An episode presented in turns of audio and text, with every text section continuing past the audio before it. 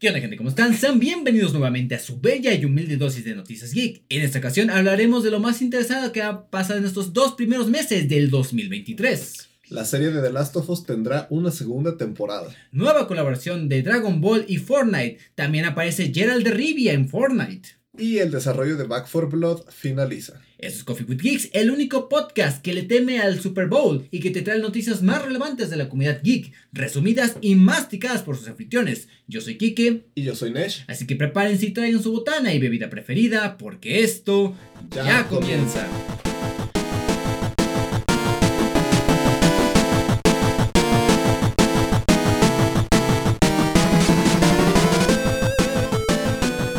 ¿Qué onda gente? ¿Cómo están? Sean bienvenidos al nuevo episodio de Coffee with Geeks, el podcast más popular de mi cuadra. Banda, nuevamente, nuevo año, eh, nuevo episodio, nueva quincena, eh, nuevo día de Reyes, eh, Candelaria, todo nuevo, banda. Ya estamos de vuelta, nos tomamos nuestro tiempo, pero estamos de vuelta grabando entusiasmados por hablar nuevamente con ustedes, banda. Pero antes de empezar con tanta pala- palabrería y bienvenidas y todo eso, Empecemos las bienvenidas con mi buen compañero y amigo del alma, Nesh, carnal.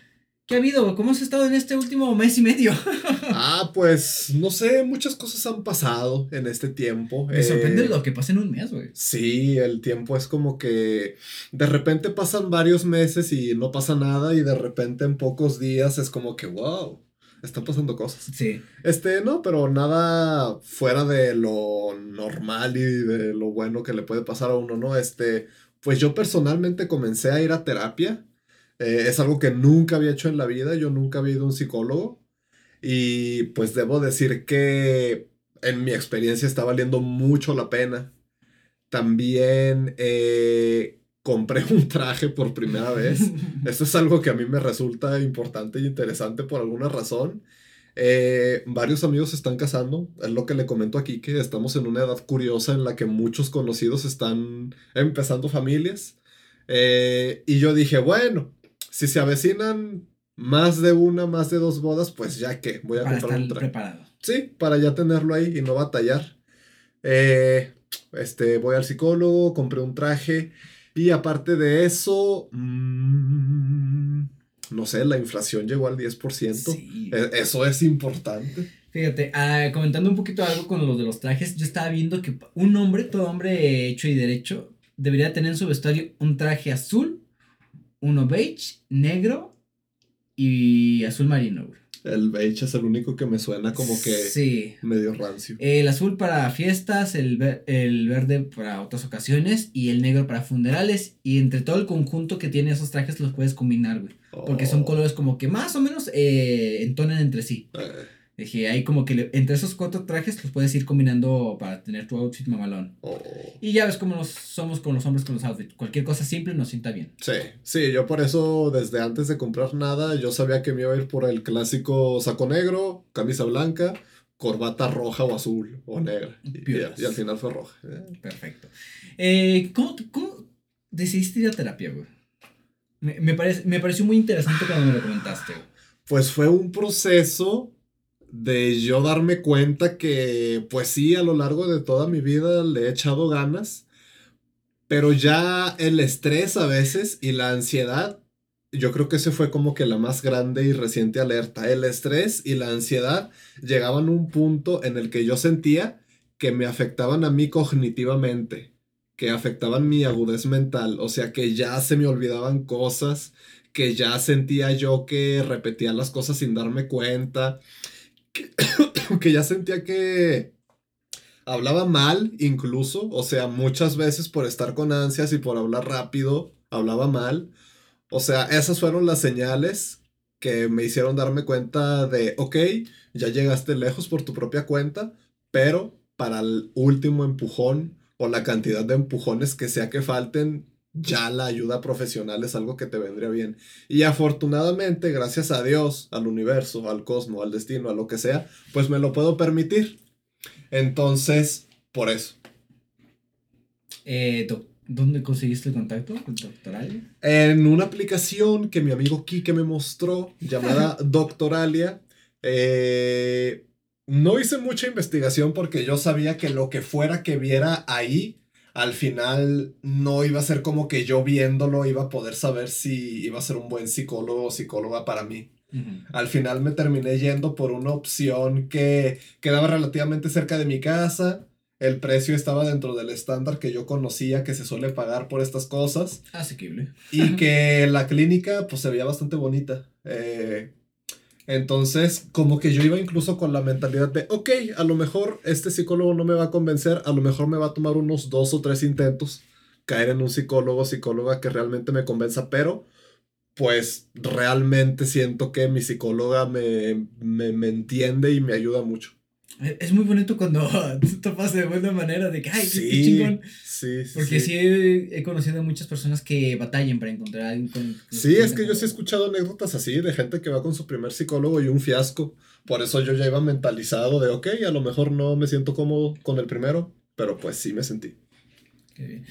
Eh, ¿Algo más que añadir, canal? ¿Algún juego que hayas disfrutado en este último mes? Sí, este, pues incluso en el último episodio que tuvimos yo estaba empezando mis vacaciones y en el curso de mis vacaciones jugué dos juegos. Resident Evil Village, muy buen juego, y The Last of Us 1, muy buen juego también. Ah, ¿con DLC y todo? Ahí tengo el DLC, pero no me llama la atención. no sé por qué. Eh, son dos horitas. Ah.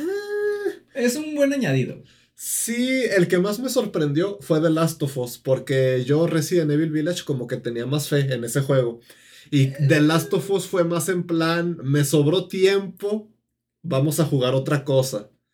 Y no, sí me gustó mucho. Este, yo ya había visto la historia con Vegeta cuando la jugó, cuando recién salió, ya conocía todo lo que pasa, pero sí es muy diferente cuando tú lo juegas por tu propia cuenta. Eh, ¿Te metiste de lleno con los notitas y los grafites de pared? Nah. Uf, qué bueno, güey, porque es lo que te desgarra el alma, güey. Oh. Las notas y lo que ves en las paredes y es de que no, güey, maldito cruel mundo. Sí, eh, muy buen juego. De muy buen juego, sí, es juegazo de Last of Us. Yo tuve la oportunidad de jugarlo en la consola de mi hermano ya hace un par de años. Eh, y es muy disfrutable. Yo sí le rasqué, güey, le rasqué esas madritas. Me mm. puse a leer los textos, las notitas, las placas, todo le rasqué, güey. Y está muy cabrón. La historia y el gameplay también me sorprendió. O sea, el tipo de acción que manejan con sus elementos de gestión de recursos. Eh, el diseño de sonido incluso. O sea, es un juego que se siente muy realista cuando tiene que ser realista, pero divertido cuando simplemente tiene que ser un juego como que equilibra muy bien eso. Ser divertido y ser realista sin sacrificar una cosa por la otra. Qué agradable, güey. ¿Qué opinas del final?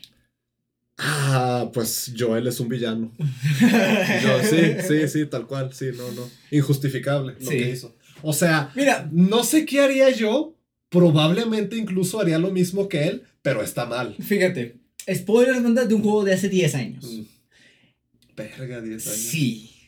Eh, nada te garantizaba la vacuna. Y aunque tuvieras la vacuna, el 2021 o el 2022 nos enseñó, eh, más bien el 2020, nos enseñó que una vacuna no se hace de, de, de, la noche al amanecer.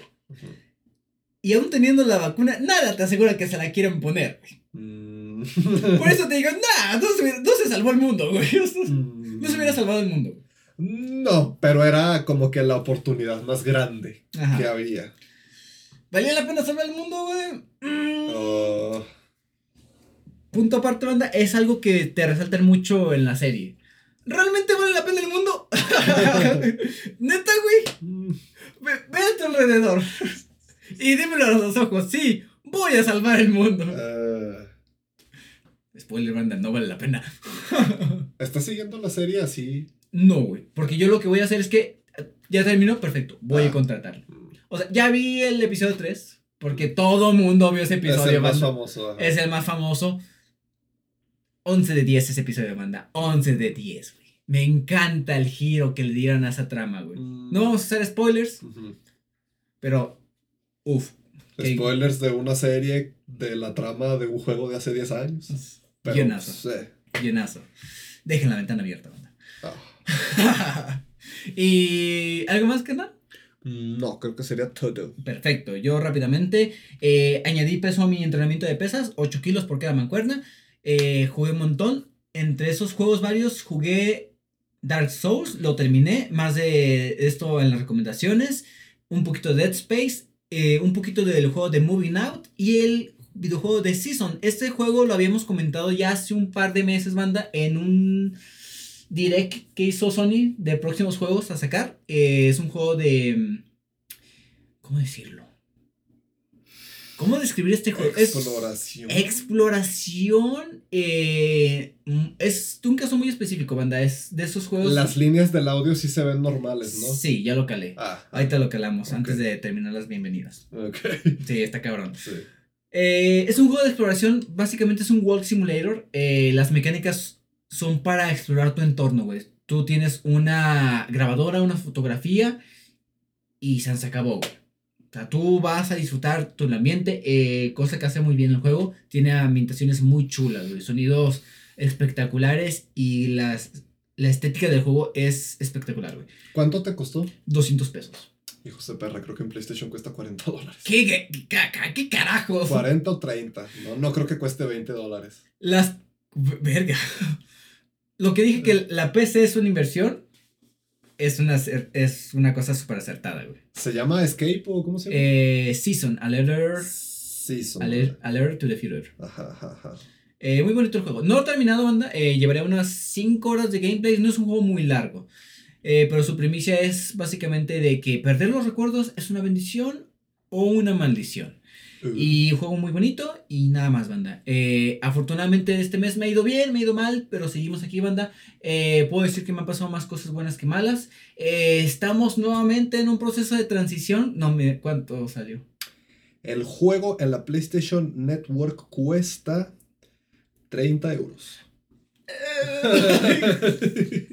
no, ¿cuánto es eso, güey? Son casi 600 pesos, güey. sí, sí, el triple, güey. ¡Qué verga, Sony! Es la versión de Play 4 y Play 5, pero aún así yo creo que no lo justifica. No. Eh, estoy jugando con el control de PlayStation 5, algo irónico. Tristemente no tiene soporte para todas las mamadas del, del control, güey. Y es algo que medio, medio cala. Muy pocos juegos lo tienen. Sí. Eh, pero eventualmente encontraré uno que lo tenga. Quiero pensar que The Last of Us parte 1 lo tendrá. Por favor. Por favor, Sony, hazme ese favor. Lo voy a comprar, güey. Parte 2 probablemente. Parte 1. Para mí solo hay una parte 1. Recordamos eso. Y ya, banda. eh, en este mes de enero tuve nuevas amistades, afortunadamente. Saludos a esa amistad que está escuchando esto, porque sé que lo está escuchando. Oh, sí. Yo digo que sí, le gustó el, el podcast. Hola. Oh, güey, en el trabajo, no sé cómo me las arreglé. Ah, no. Sí, sí. No, o me digas eso, güey. Lo mencioné como que por accidente y de repente, No. a ver, vamos a a ver, le escuché. Ah, no. No. Saludos a los compañeros de Sí, Nex. saludo. Sí. No decimos nada malo aquí. No, pero siempre es como que. ah, sí, te quedas un repelos. A mí no me gusta para nada ser como que el centro de atención Sí. y ese tipo de cosas es como que. ah. Es una, es una cosita que tenemos entre nosotros. Pero banda, banda, eh, suficientes bienvenidas en esta ocasión. Bienvenidos de vuelta. Estamos eh, Coffee with Geeks en el episodio número 60, perfecto para iniciar este año. Y nada más, banda, empezaremos a darles unas noticias rapiditas, qué cosas que pasaron en este mes de enero-febrero y ya retomaremos con un poquito más de detalle las noticias de este mes, esta primera quincena de febrero. Así que, vámonos allá.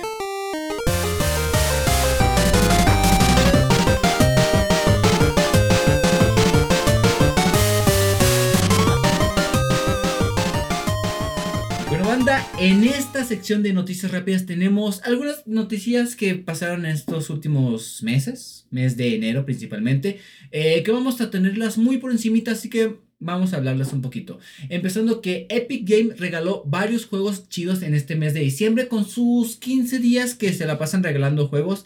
Eh, fue un catálogo bastante variado, juegos clásicos, juegos antiguos, juegos nuevos y cosas bastante interesantes de ahí. Lo que podría resaltar de estos es que regalaron los primeros tres Fallouts, el Fallout 1, 2, 3 y Tactics.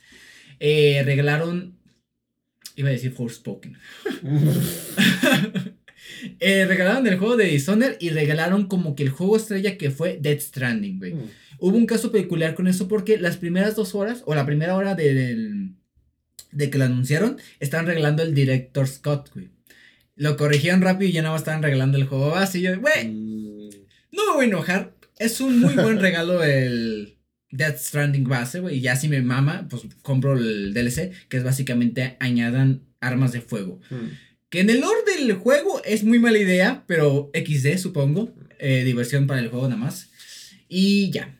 Siguiente noticia. Microsoft se humilla a sí mismo para que se arme la compra de Blizzard. Básicamente aquí lo que está pasando es que los gobiernos e instituciones de varios países están complicándole a Microsoft su compra de Activision Blizzard por supuestas y alegadas prácticas monopólicas.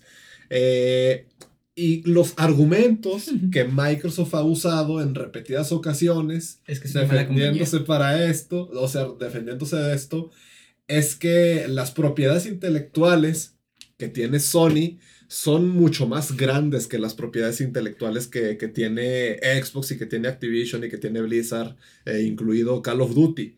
Entonces, sí, o sea, vemos a Xbox y a Microsoft en repetidas ocasiones, pues quitándole el mérito a, a- a sus obras, a sus franquicias, eh, en todo este esfuerzo por que les dejen comprar otro estudio más. Sí. Eh, ha- hablaba con Quique ahorita antes de empezar el episodio que está como que muy complicado que Microsoft siga con esta racha de compras enormes. Porque ya con esta compra de Activision Blizzard, Sí, es que se arma. es, si es que se arma, si es que no se- ¿Te imaginas que se cancelara? Eh, en ese caso, Microsoft le tendría que dar cierta porcentaje de lo que iba a pagar a, por la adquisición Mm. a Blizzard, así da grapa. No, pues no se armó, ten, ten chingo de millones. Mm. Persona que acosa a sus empleadas. Eso va a calar, güey. Va a calar, güey. Sí, güey. Entonces, mm, no es muy probable que Microsoft siga comprando estudios de la forma que lo ha hecho, porque ya está levantando muchas sospechas y ya está levantando miradas y ya, eh, pues no está siendo un proceso fácil para ellos de ninguna Sí. forma, por regulaciones de mercado y todo ese tipo de cosas. Entonces, será interesante ver cómo procede la adquisición de Activision Blizzard. Ciertamente. Estamos bien.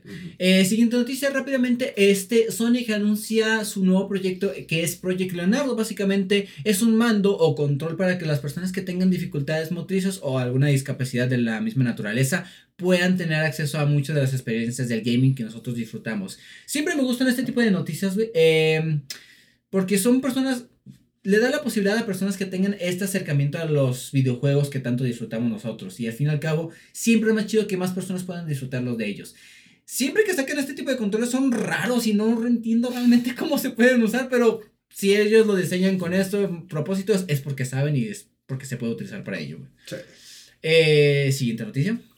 Los boomers se enojaron por el modo de ahorro de energía del Xbox. Aquí yo realmente no tengo contexto. Esto estuvo muy cagado porque en- no, creo que fue a mediados de enero.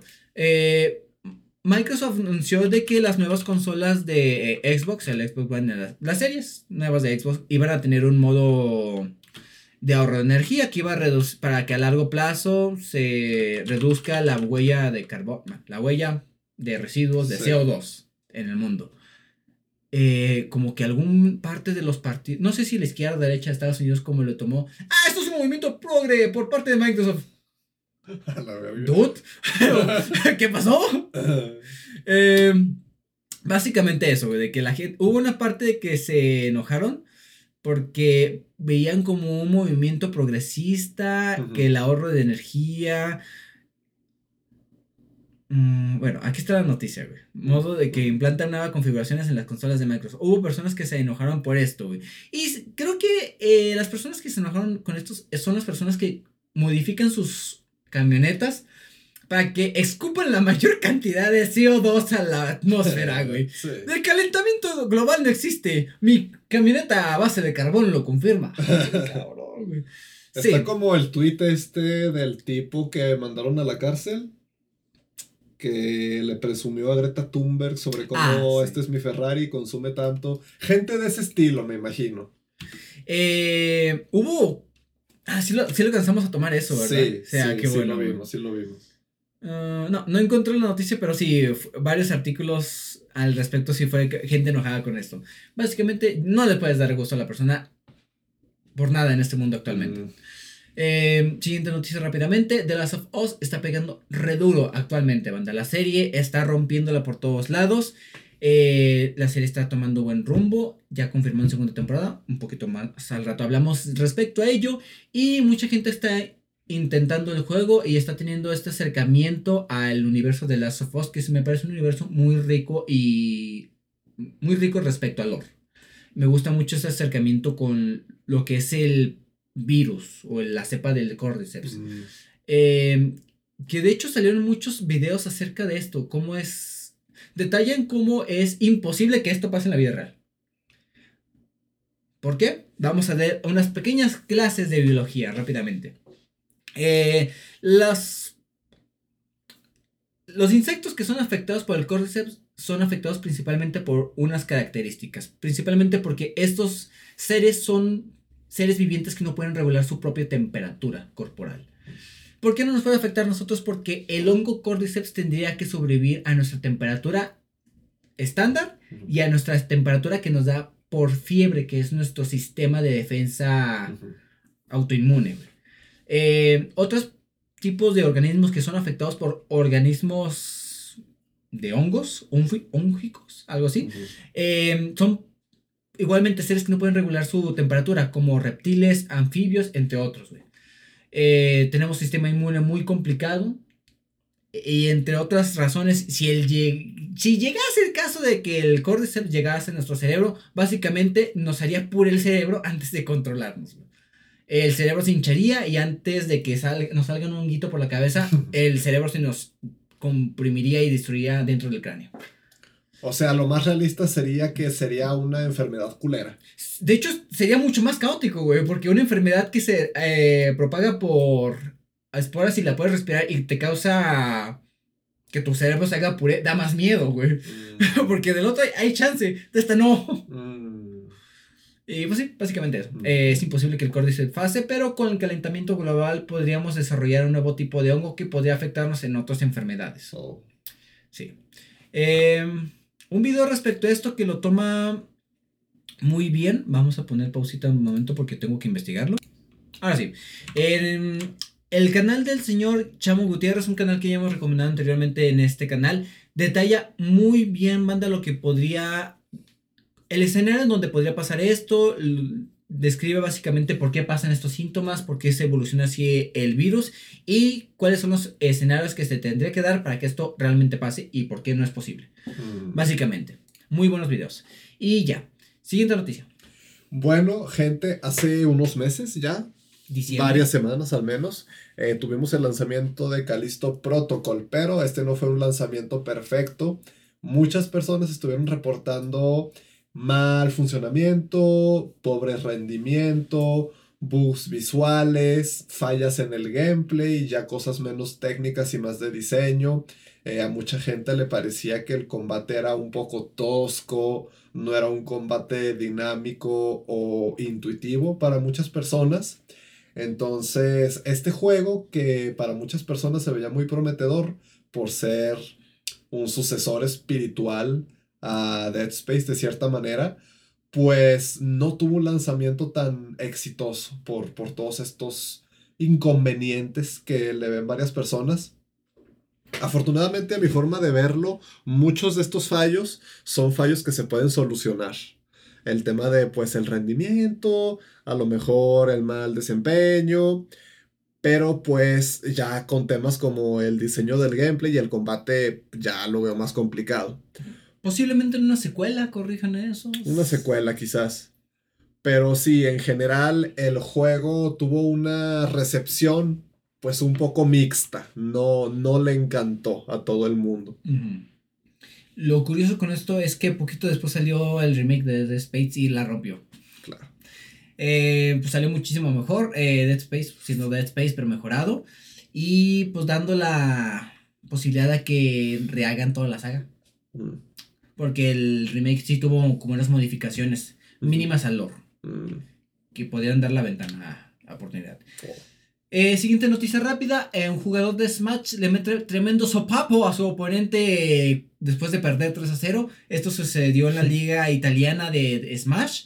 Básicamente el jugador perdió la partida, se levantó y le metió un cachetadón a su oponente. Y se fue cabe aclarar que al jugador que metió el golpe, pues lo permabanearon de cualquier escena competitiva de videojuegos y pues ya. Eso es todo. Eh, el video está muy cagado, banda. Eh, ¿Dónde lo puse? Mm, Se perdió. Bueno, búsquenlo así. Jugador de Smash golpea a su oponente. y ya, les va a aparecer. Muy cagado ese video. Mm. Siguiente noticia.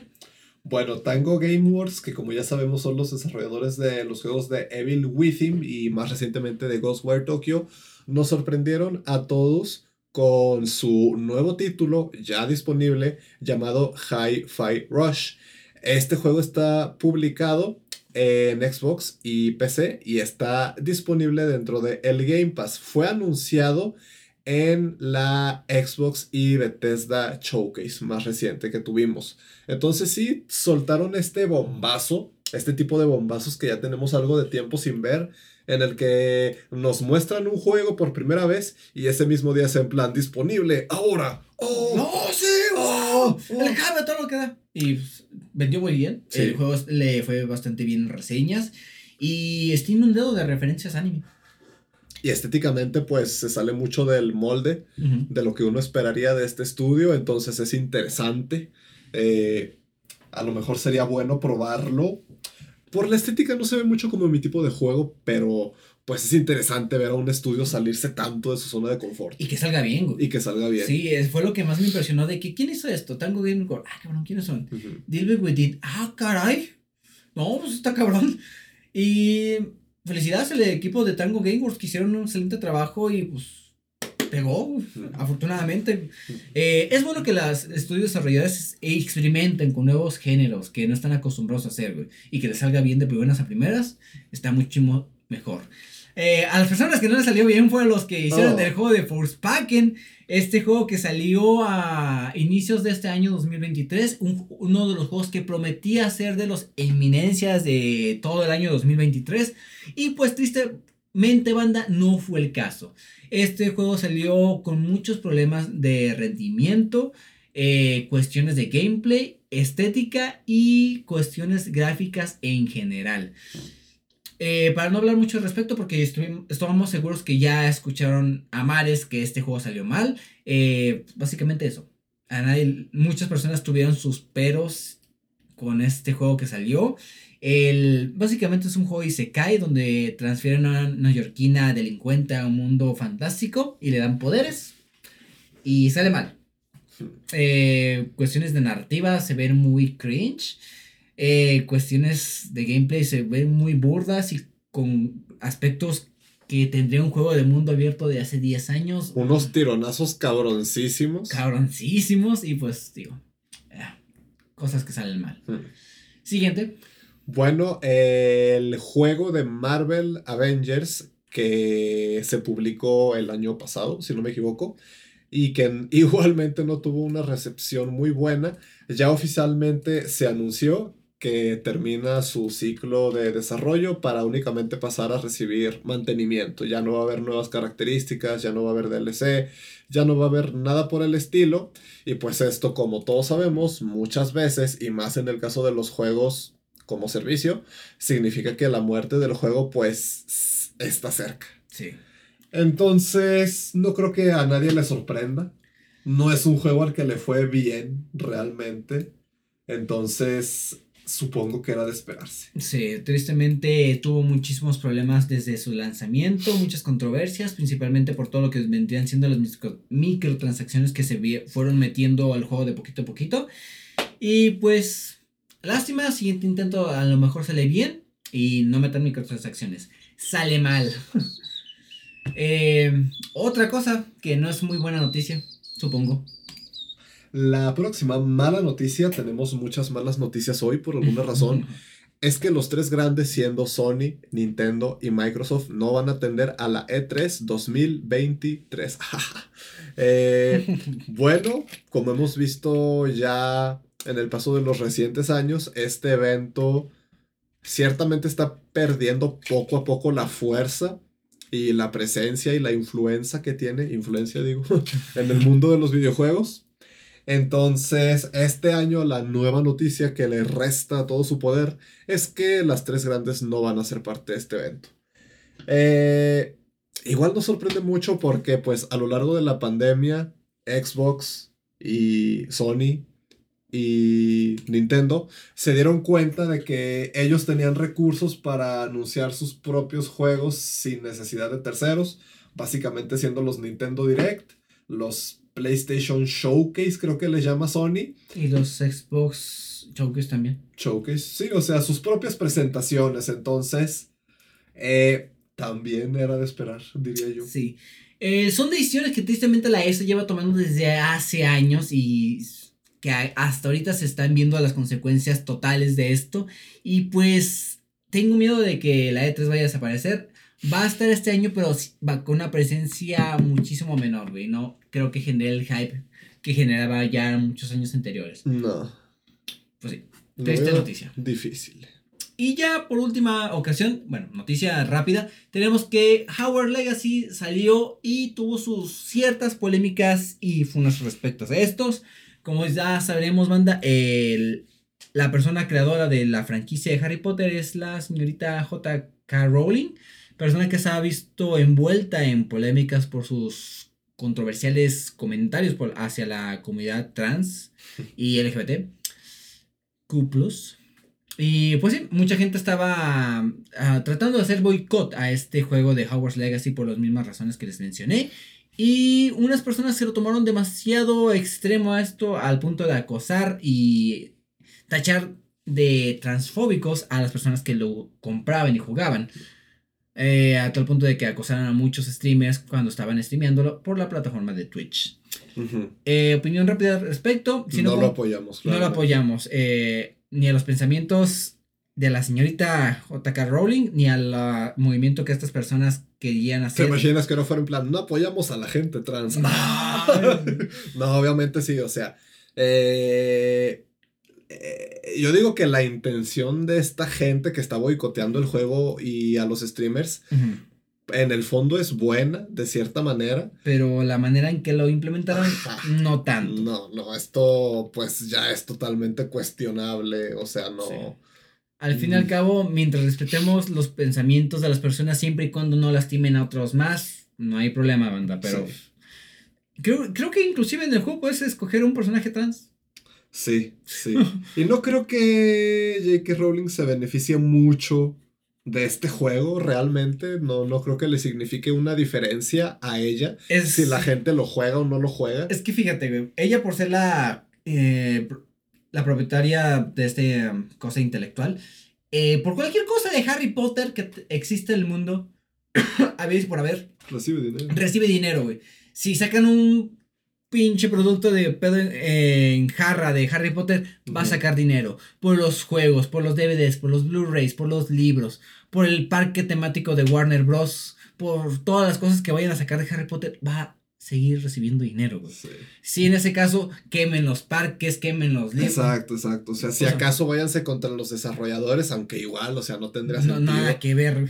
O sea, se están yendo como que contra el último eslabón de toda la cadena y no tiene punto. Mm, sí. Eh, no apoyamos las ideas de la señorita J.K. Rowling. El juego de Hogwarts Legacy pegó muchísimo más porque la gente es, no hagas esto, que lo haga perfecto, lo voy a comprar y lo voy a streamear. Pues el juego se hizo súper viral. Sí. Eh, yo, todo el mundo lo vi streameando. Al de Gref, al parecer le gustó un chingo porque acá rato veía que él estaba streameando Hogwarts Legacy. Mm.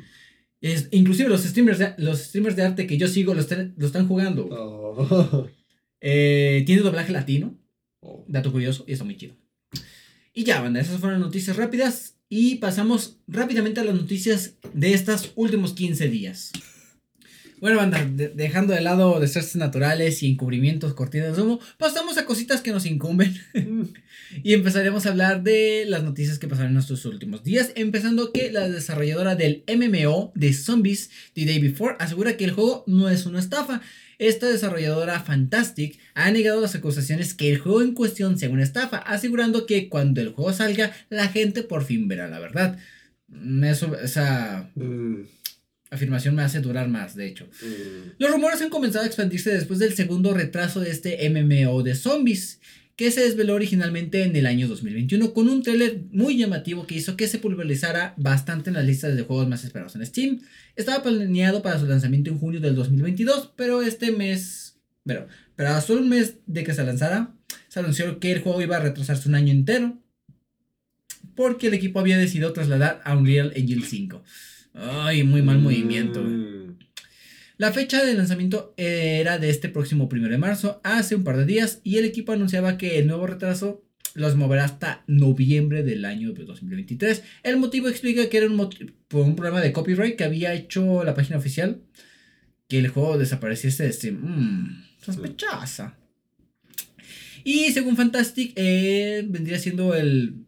Un individuo habría registrado la marca de Day Before justo después de que el juego se anunciase y antes de que el equipo pudiese finalizar sus trámites, no obstante, la documentación oficial de patentes norteamericana señala que The Day Before se registró oficialmente en junio de 2021, cinco meses después del primer anuncio del juego. Mm. Como que traen un Em, caos ahí. Sí, porque tú cuando vas a hacer un anuncio, tú ya haces eso antes, güey, para evitarte estos pedos. Por eso muchos links y filtraciones de que, ay, Sony registró esta propiedad, güey.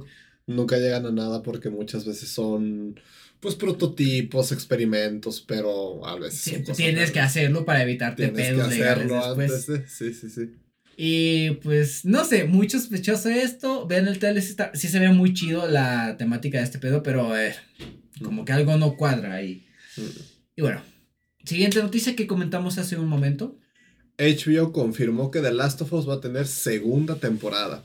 Esta noticia no sorprende si tenemos en cuenta que el primer capítulo tuvo una gran acogida por la crítica y por el público con 5 millones de espectadores, que una semana después ya eran más de 18.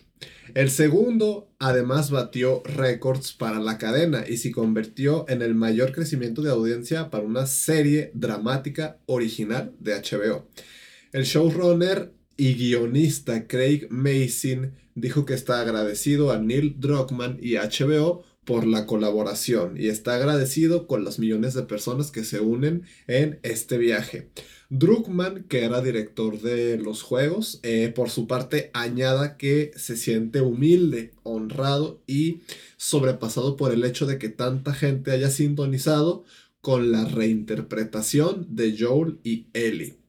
La colaboración con Craig, el increíble reparto y el equipo exceden las altas expectativas. Neil Druckmann está muy feliz con esta serie, básicamente. Eh, lado un poco pesimista de esta noticia es que la segunda temporada pues claramente va a adaptar los hechos de The Last of Us parte 2. Yo, yo no entiendo eso porque claramente solo existe una parte de The Last of Us 1. No sé de qué me está hablando el señor eh, director de la serie. Ajá. Obviamente solo va a haber una temporada de, de, de Last of Us. Ajá. Así banda saliendo del mame. En repetidas ocasiones hemos comentado nuestra posición respecto al segundo juego de Last of Us. Eh, no sé, tengo entendido que mm, el señor Druckmann estuvo de lleno involucrado en el proyecto. Y esto fue de las cosas como que eh, marcaron los problemillas que este juego tiene. Eh, básicamente, mi problema es el mensaje del juego, la narrativa y la ventaja además de que es el juego para los fanáticos. Y al parecer es mm, considerablemente más largo de lo que debería. Sí, Mucha gente dice que se siente... alargado artificialmente. Ajá. Y luego no tienes... Tienes a la gente que dice, ah, pues es un juego sobre el apocalipsis. El apocalipsis no se supone que sea divertido y agradable. Vete a la verga, es un juego, güey. Es un juego, No mames, güey, vete- Es un juego, güey. Si quiero batallar, me voy a un simulador. Sí, güey, sí, güey. Eh, Entonces, pues, ah, noticia Eh. buena, barra regular. No sé. si le dan un girito, Mm.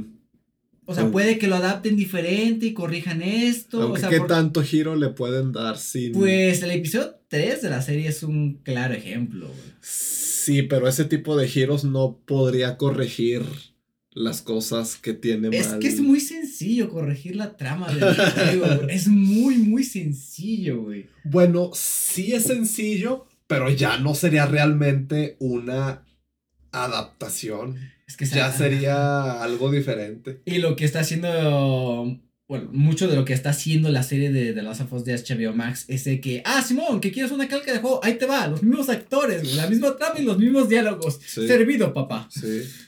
Eh, no sé. Las, los cambios son mínimos y son para bien, güey. Pero te digo, el segundo juego sí ya me lo tomaría con un poquito más de calma, güey. O de que sea pues otra perspectiva de alguien más, este, otro personaje. O sea, el mundo es muy amplio. Ajá, sí, sí, sí, sí, sí. No, no tanto después del segundo juego. Mm. ¿Verdad, Ali? Mm. La venganza es mala, banda. Mata el alma y la envenena. Eh, yo veré la serie de Last of Us completa cuando termine. Eh, me parece que van para el episodio 7 le quedan tres episodios más y finaliza la primera temporada. La próxima temporada la veremos en tres años, estoy segurísimo. Hmm. Así que no nos preocupemos por eso de momento. Disfruten la, temporada, banda. Está por el episodio 3 que vi, está muy piolas. Y los adelantos que he visto de los otros capítulos, mejores aún. Siguiente noticia. Eh, tenemos que Phil Spencer asegura que Halo sigue siendo críticamente importante para Xbox. En una entrevista con IGN, el señor Spencer hizo hincapié en que la franquicia siempre va a ser icónica para Xbox, a pesar de los pasos en falso que ha hecho como equipo en los últimos años. Spencer se refiere a que la reciente tanta de despidos en Microsoft, 10.000, eh, entre los cuales vieron involucrados a empleados de 343 Industries, además de Bethesda y Coalition. Lo que estamos haciendo ahora es asegurarnos de que el equipo de liderazgo tiene flexibilidad para construir el plan que necesita construir. Halo seguirá siendo críticamente importante para lo que está haciendo Xbox y, 343 Industries críticamente importante para el éxito de Halo. En términos de equipo de apoyo y otras cosas, eso es parte del desarrollo y tenemos otros socios que nos ayudarán, pero el corazón y alma de Halo está en 343 ya se me fue el pedo. Y el equipo que está allí, y tengo la máxima confianza en el equipo que está dirigiendo el plan que tiene para seguir adelante. Sabemos que tenemos que hacer algunas promesas a la gente sobre las actualizaciones de contenido, el tiempo en el que llegarán y la calidad, y no hemos estado a la altura de nuestras expectativas haciendo eso. Spencer, no obstante, ha dado ninguna actualización del plan de 10 años de soporte, Dios mío, mm. que se supone que iba a tener Halo Infinite y que se anunció en el lanzamiento de este, a pesar de que se asegura que va a dejar de que 343 Industries quien hable de los planes que tiene ahora mismo.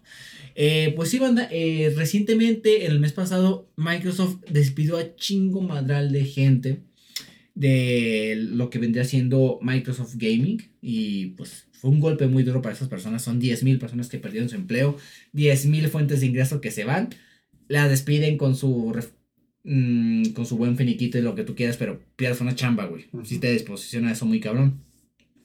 Y pues esperemos que 343 Industries siga con el desarrollo del juego. Muchos pensaron, hubo mucho el rumor de que, ¿saben que Le van a quitar Halo a este estudio y se lo van a dar a otro porque no está jalando. Fueron ellos mismos que dieron el anuncio de que Halo sigue con nosotros y seguirá por los próximos años venideros. Mm.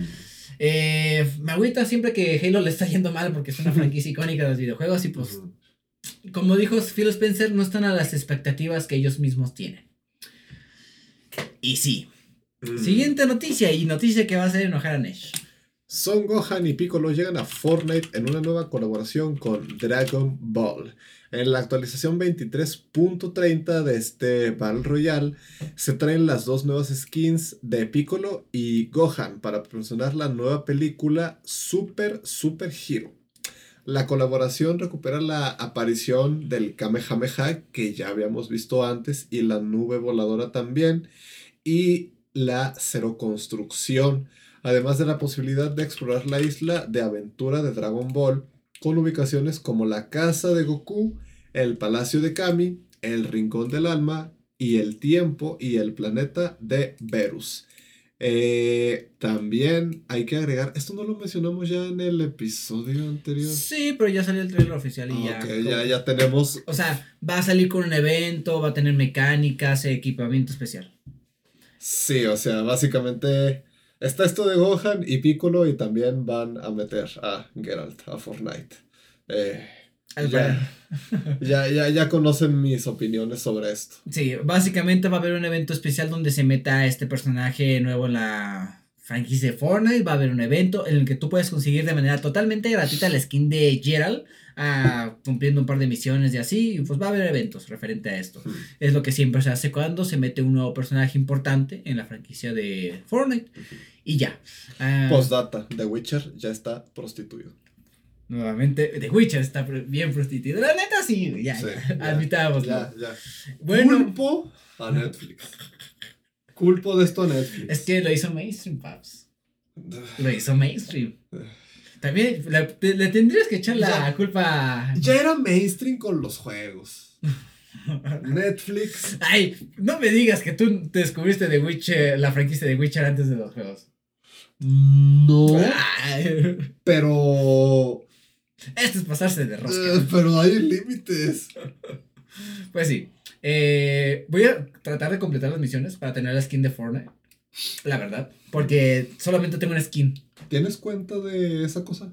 Sí, lo estuve calando. Más al ratito. Que no hay como una lista de espera o algo así. No, ¿No? no. Ah, Vaya. Al parecer no. Pero bueno. Al ratito hablaremos de este chat. Ah. Eh, sí, tengo una skin que compré por medio de una página de case. Spider-Man Escarlata, algo así. Estaba a un euro. Tengo una pregunta que hacerle a esta cosa mientras tú Simón. explicas. Eh, siguiente noticia, banda. También hablo español. Ah. sí, eh, la primera pregunta que dice, ¿hablas español? Sí, yo manejo varios idiomas, entre ellos el español. Oh.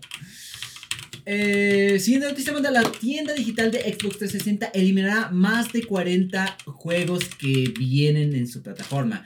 Eh, básicamente, Microsoft anunció que alrededor de 45 juegos van a desaparecer de la tienda del clasiquísimo Xbox 360. Eh, y esto dejará de poder dejará de poder comprarse en edición digital en esta plataforma, además de que desaparecerán todos los DLCs asociados a cada uno de esos títulos. Eh, cabe señalar que la desaparición de estos títulos en la tienda de Xbox 360 ha aclarado Microsoft que no afectará la posibilidad de descargarlos si ya los tenemos en la biblioteca actualmente, ni la opción de comprarlos desde la consola One Series o SS Series. La desaparición de los títulos se efectuará el día 7 de febrero. O sea, esto ya pasó, banda. Si ustedes tienen un Xbox 360 y querían comprar Dark Souls 1, Left 4 Dead 1, 2 y entre varios juegos más, se la pelaron. Sorry. Eh, pues sí. Se me hizo muy triste, güey, porque son juegos clásicos. Cualquier cosa que tú digas que está en la Xbox 360 y es un clásico, lo quitaron. Lo puedes seguir comprando, pero te digo, ya hay que darle cabida a la nueva generación, manda. Ya, Sí. ya el Xbox 360 fue hace dos generaciones, Sí. ya, ya llovió. Supérenlo. Traten de comprar el, el, pues el nuevo, o la bocinita. El Series S. Ujú. Por un book de Walmart estuvo en dos mil pesos, güey. Oh, Dios. Sí, güey. Y ni siquiera está tan lejos del precio real de ese Sí, precio. Ah, siguiente noticia. Turtle Rock finalizó el desarrollo de contenido para Back 4 Blood y se centra en su próximo juego. Este sucesor espiritual de Left 4 Dead se lanzó en PC, PlayStation y Xbox en octubre del 2021. Durante el siguiente año recibió tres paquetes de contenido adicional. Desde Turtle Rock indican que aunque no va a recibir nuevo contenido ya, el juego va a permanecer operativo en todas las plataformas. También destacan que se puede jugar con las suscripciones a PlayStation Plus Extra Premium y Xbox Game Pass, tanto en PC como en consolas. Se comenta que estará un tiempo sin hacer mucho ruido mientras preparan su nuevo proyecto, aunque permanecerán activos en redes sociales. Básicamente otro juego cuya muerte se acerca. Eh, esta es la realidad que vivimos con los juegos como servicio. Algunos pegan y se quedan latentes por muchos meses y muchos años. Y hay otros que pues no tanto. Y Back 4 Blood parece que va a ser uno de ellos. Va a seguir con mantenimiento, va a seguir operativo. Pero pues por cuánto tiempo realmente. Tenías que reiniciarlo. Oh. ¿Por qué? No sé, de repente. O sea, es una máquina, güey. Se descompone, güey. ¿Y cómo se arreglan las páginas? Reiniciando. Ah. A ver si ahora sí responde la pregunta que yo tenía. ¡Ah! Ajá, se pone, se pone específico el cabrón. Sí, güey. O sea, es, es muy. Mucha gente lo está usando de Google, güey. La verdad. Pero bueno, en lo que Oye, Nesh, eso- en lo que Nesh se sorprende con la inteligencia artificial, pasamos a la siguiente noticia, banda, que tenemos que la versión 1.0 de Darkness Dungeon 2 se publicará el día 8 de mayo. El estudio de Red Coat Studios ha anunciado la fecha de lanzamiento de esta versión final, por así decirlo, del juego Darkness Dungeon 2. La secuela popular del popular, perdón, Roguelike, que se publicará este 8 de mayo y llegará no solamente a Epic Games, donde ha estado desde octubre del 2021 en formato de acceso anticipado, sino también Steam, la plataforma de Valve, y de hecho se ha publicado hoy la demo que estará disponible hasta el día 13 de febrero. Ah, ya pasó. Perdón, banda, es que veníamos un poquito desactualizados. Juez, juez, juez. Ok. Me estoy peleando. con- Se ha hecho. ¿Qué más? Bueno. Próximamente ya lo podemos jugar el juego de Darkness Dungeon 2. Un juego que hemos esperado en el proyecto. Y pues la verdad le perdimos un poco de la pista. Eh, ¿Qué dice? Pues me dijo, es subjetivo. Y le dije, alto progre. Y le puedes comentar que es progre, güey. Ah. Y así aprende. güey. Oh. Es que fíjate, esta madre no sabe qué pasó después, de, después del 2021. Así que tal vez no. Sí, su modelo de datos es, llega hasta ahí, ¿verdad? Ajá. Y creo que esa es la diferencia. Bueno, lo hablamos después. Eh, siguiente noticia. Está muy, muy cagada esta noticia. Grand Theft Auto 5 supera los 175 millones de copias vendidas en todo el mundo. Eh, se actualizaron las cifras de, vein- de venta de los últimos títulos de Rockstar, desvelando este dato sobre el juego. Este juego de acción que salió originalmente en 2013, pues a día de hoy, en 2022, domina totalmente las cifras y, y- y- y todo.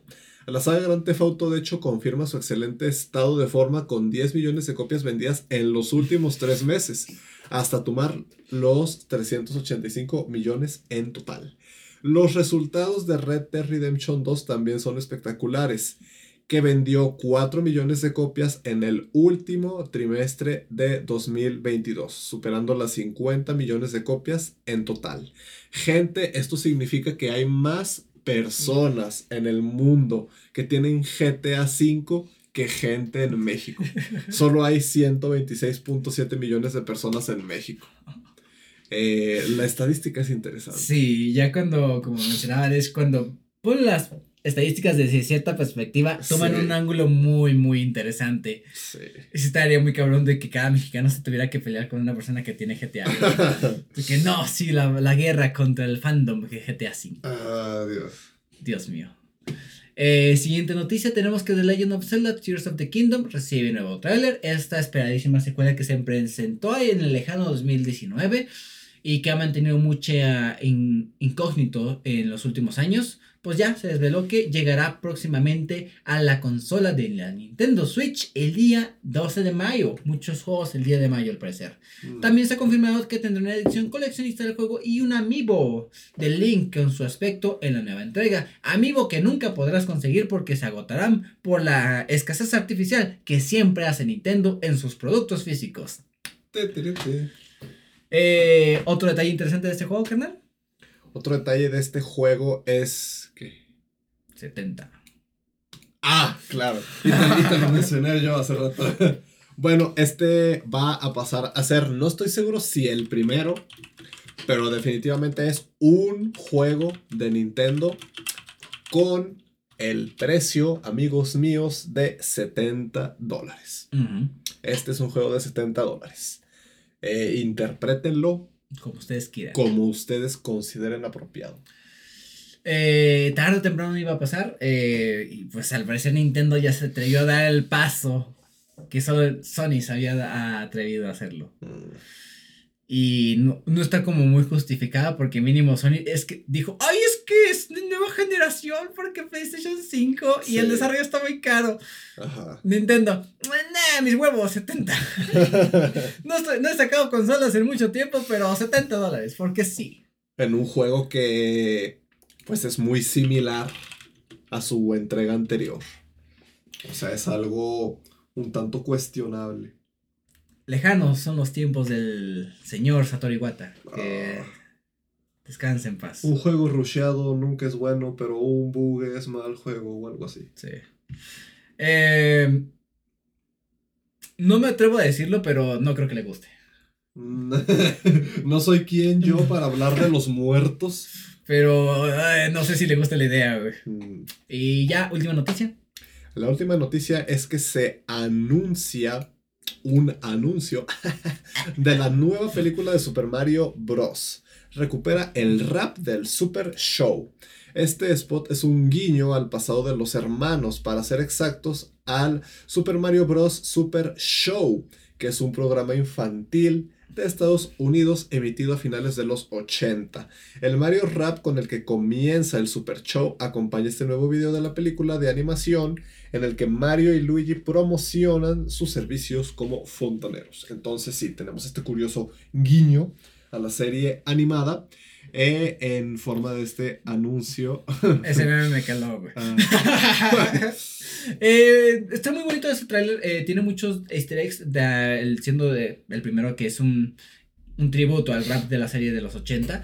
Y que la persona que interpreta a la señorita del comercial es al parecer la persona que daba voz a Peach en esa dicha serie. Eh, no saber hacer comerciales Mario Luigi. De que gracias hermanos bros, parece que lo único que no drenaron fue mi cuenta bancaria. ¿Qué? Oh. Hasta la actriz se quedó de que qué verga. Eh, es, es- la, es la intención de que ese tráiler se vea cagado, porque en el mismo anuncio de Mario y Luigi se ve que están utilizando la pantalla verde, güey. Se, Sí, se les ve el reflejo de la luz del verde. Y dije, ah, qué cagado. Eh, le tengo muchas esperanzas a esa película de Illumination. Le están echando muchísimas ganas. y Si pues- van a manejar como ese tipo de humor, entonces está Sí, chido. me gusta. Sí, Ujú. no, es- no es humor de pedos, no es el humor que se maneja en la franquicia de mi, de mi, mi villano favorito. Y Ah, Curioso que lo tengamos en un meme de Oh, esa Dios. serie. Y pues sí, espero que salga bien. Y estoy segurísimo que hay los directivos de Nintendo les están apuntando con un arma en la cabeza a los de Illumination Studios. Para que no hagan ningún chiste de pedos. Está cabrón. y así Sí, sí. terminamos las noticias más relevantes de esta última quincena, banda. Mm, hay otras cositas que tocaríamos, pero ya estamos un poquito desactualizados. Así que retomemos donde iniciamos ahorita.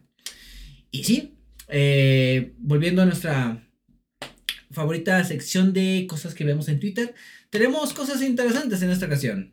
Tenemos de Trending Topic a Ohio. Eh, no vamos a hablar muy bien el por qué banda, pero sí búsquenlo, porque está un poquito turbio el, el tema. Ohio, de Estados Unidos. Ohio. Tiene una extraña relación con los ovnis, banda. Oh, Dios. Eh, Tom Holland, esto relacionado porque ayer fue el Día Internacional de la Botana y en el show de medio tiempo apareció Beyoncé. Eh, muchos hicieron la comparación de Tom Holland con la canción de Umbrella, porque Brianna, Mm. Tom Holland, Umbrella, ahí está la relación. Eh, muchos dijeron que el show de medio tiempo fue aburrido, a mí me pareció bien. Eh, la señorita Beyoncé pues estaba embarazada y no es, puede, no es que se pueda dar el lujo de estar bailando y brincando por todos lados, está cabrón.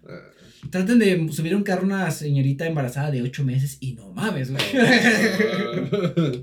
si no es una camioneta súper amplia, no mames. Está difícil. Está difícil. Eh, Araki. Ah, Araki Sensei. El señor que es autor de la franquicia de JoJo Bizarre Adventures. Ahorita está últimamente siendo popular porque ya se anunció el inicio del nuevo arco, la parte 9 de JoJo, que va a tener un nuevo protagonista. Y pues sí, está vergas. Felicidades a Araki Sensei, lo está haciendo de nuevo. A sus sesenta y tantos años va a publicar otro arco de manga. güey. Oh, Dios. Dato curioso, el último arco le tomó terminarlo 10 años. Oh, Dios. Uf, se tomó un descansito de un año y medio. güey. Mm, A los japoneses les mama trabajar, güey, les mama. No pueden vivir sin No pueden trabajo. vivir sin trabajar. Espero que tenga buena salud el señor. Yo me consideraría un retiro próximo. Porque primero la salud, Araki. Sí. Kanji West, oh Dios mío, ahora que. Ay, este hombre. Ay, este hombre. Al parecer, eh, Pues, no, algo Nada demasiado obvio. por- al nivel de las cosas que había hecho. Oh, ese tipo estaba grabando otras. Oh, Dios. Eh, como que simplemente estuvo en el Super Bowl, qué cagado, o algo así. No sé. Eh, no sé, comparaciones que no entiendo. Eh, es Rihanna, no es Beyoncé. Dije Beyoncé. Sí. Bueno, perdón. Perdón, perdón, no sé de mucho de Yo sí, cultura. no, pues Simón, Beyoncé en el Super Bowl, sí. Rihanna estuvo en el Super Ahí, ahí le explotó una vena, güey. Estoy seguro que a alguien le explotó una vena por la mamá que me Maldita solté. sea, lo dijo una vez. Maldita sea, lo dijo dos veces. ¡Pinche madre, Enrique! No, perdón. Eh, ya ven cómo tengo la mano. Sí. Rihanna hizo un espectacular Rihanna. show de medio tiempo, interpretando las canciones de Chai Like a Diamond, Umbrella, entre otras que no conozco mucho, como podrán percatarse. Nuevamente, Como es obvio. como es obvio y pudieron escuchar. Y ya, fue suficiente noticia. Nos pasamos al tema de la semana que es el aterrador potencial de la inteligencia artificial. Vamos allá porque ya se nos está haciendo un poquito tarde.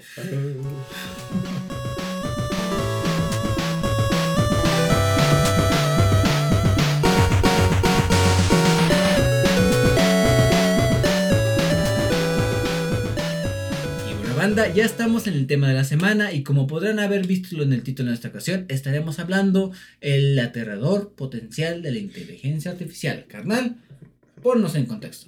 Bueno, gente, en los últimos meses, quizá año, hemos visto varias apariciones de tecnologías de la inteligencia artificial que ya van mostrando lo, lo grande, lo disponible y lo peligroso que puede llegar a ser, que puede llegar a ser la inteligencia artificial. Eh, uno de los grandes representantes de la inteligencia artificial últimamente es ChatGPT. Eh, también hemos tenido otras polémicas de las que ya hemos hablado ligeramente con la inteligencia artificial, eh, con el tema de el arte generado por inteligencia artificial y la serie de problemas y conflictos que esto puede significar, eh, si es justo para los artistas, si es plagio de cierto modo hacia otros artistas. Ya hemos hablado un poco de esto, Eh, pero últimamente hemos visto unos cuantos problemas más o unos cuantos ejemplos medio interesantes, medio perturbadores de lo que ofrece la inteligencia artificial. Como diría Ross, eh, bizarros en la forma anglosajona de la palabra. Exactamente. Entonces, ahorita vamos a hablar como de tres eh, puntos o cuatro puntos. Vamos a hablar de ChatGPT un poco en profundidad porque Microsoft recientemente hizo una colaboración con ellos y haciendo un movimiento que según aseguran algunos puede ser muy importante para Microsoft. Vamos a hablar de la primera streamer eh, que funciona con inteligencia artificial y de una polémica perturbadora realmente con un streamer y con la técnica de deepfake. Entonces, ¿con qué quieres empezar, Kiki? Eh, me parece bien entrevistando a nuestro amigo ChatGPT, que ahorita le acabo de preguntar que si se podría presentar para nuestra entrevista del podcast. Y él nos ha respondido muy amablemente. El ChatGPT nos dice: Hola, soy ChatGPT, un modelo de lenguaje entrenado por OpenAI. Soy un sistema de inteligencia artificial diseñado para procesar y generar texto en una amplia variedad de temas. Sería una o sería un placer participar en su podcast y compartir mi conocimiento con su audiencia. ¡Wow! Wow. ¿Qué, qué apropiado hace el chat GPT? ¿Alguna pregunta que le quieras hacer rápidamente relacionada ahorita con la inteligencia artificial? Pues bueno, eh, relacionado con la inteligencia artificial, antes que nada, ChatGPT, una disculpa por las cosas que te estaba diciendo antes. Tocaste un tema sensible diciéndome que The Witcher no estaba prostituido, pero bueno. Eh, a ver, ¿Cómo, cómo, cómo abordamos una entrevista con una inteligencia artificial? Bueno, cabe aclarar que ahorita esto, es- ChatGPT es de las más populares recientemente. Voy a sacar diálogo en lo que Neche le ocurre una pregunta que hacerle al chat. Eh, esto ha llegado al punto de que Google se ha sentido amenazado por este motor de inteligencia artificial porque muchas personas lo están utilizando como un motor de búsqueda. Cualquier cosa que tú le puedas preguntar, él va a intentar respondértelo. Ya hemos visto, te puede responder en inglés, en español, porque Neshi va a hacerse la pregunta en inglés pero maneja muchísimos idiomas. Ajá, este, para las personas que no saben cómo se maneja una base de datos, bueno, una inteligencia in- artificial, perdone, se manejan eh, alimentándolas de conocimiento de bases de datos masivas.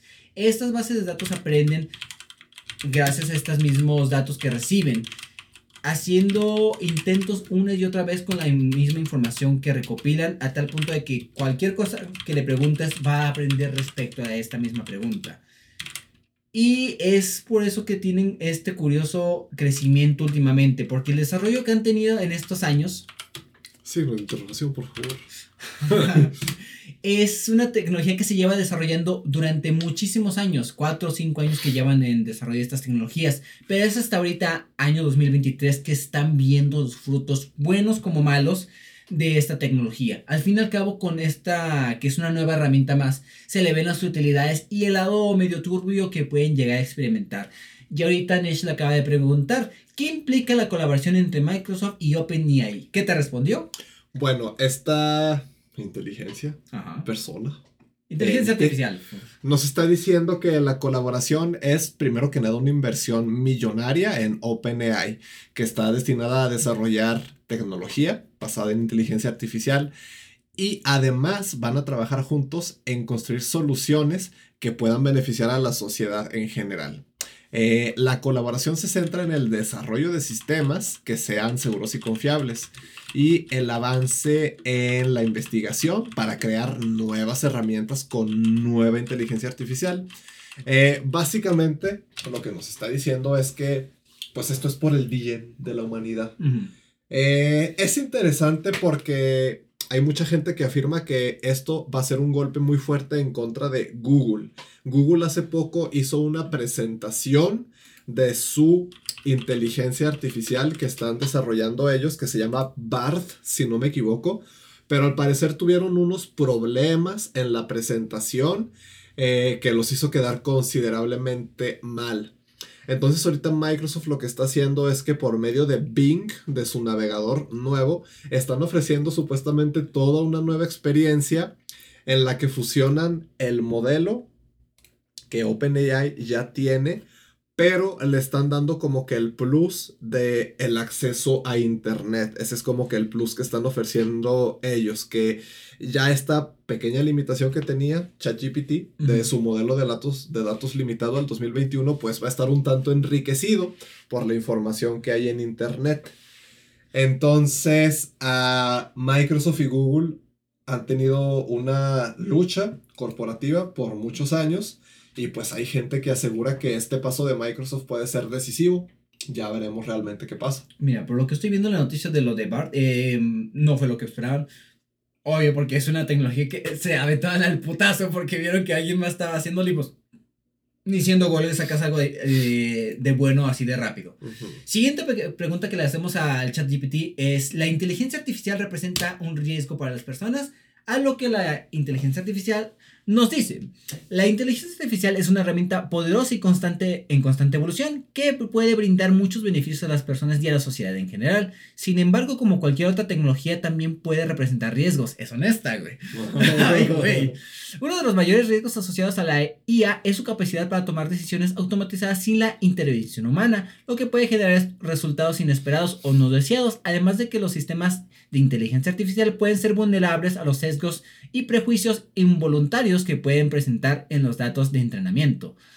Eh, otro riesgo asociado a la inteligencia artificial es el impacto en el mercado laboral. La automatización de, de tareas, procesos podría reemplazar los trabajos en ciertas industrias, lo que podría generar una mayor desigualdad económica y social. Es muy honesta, de hecho.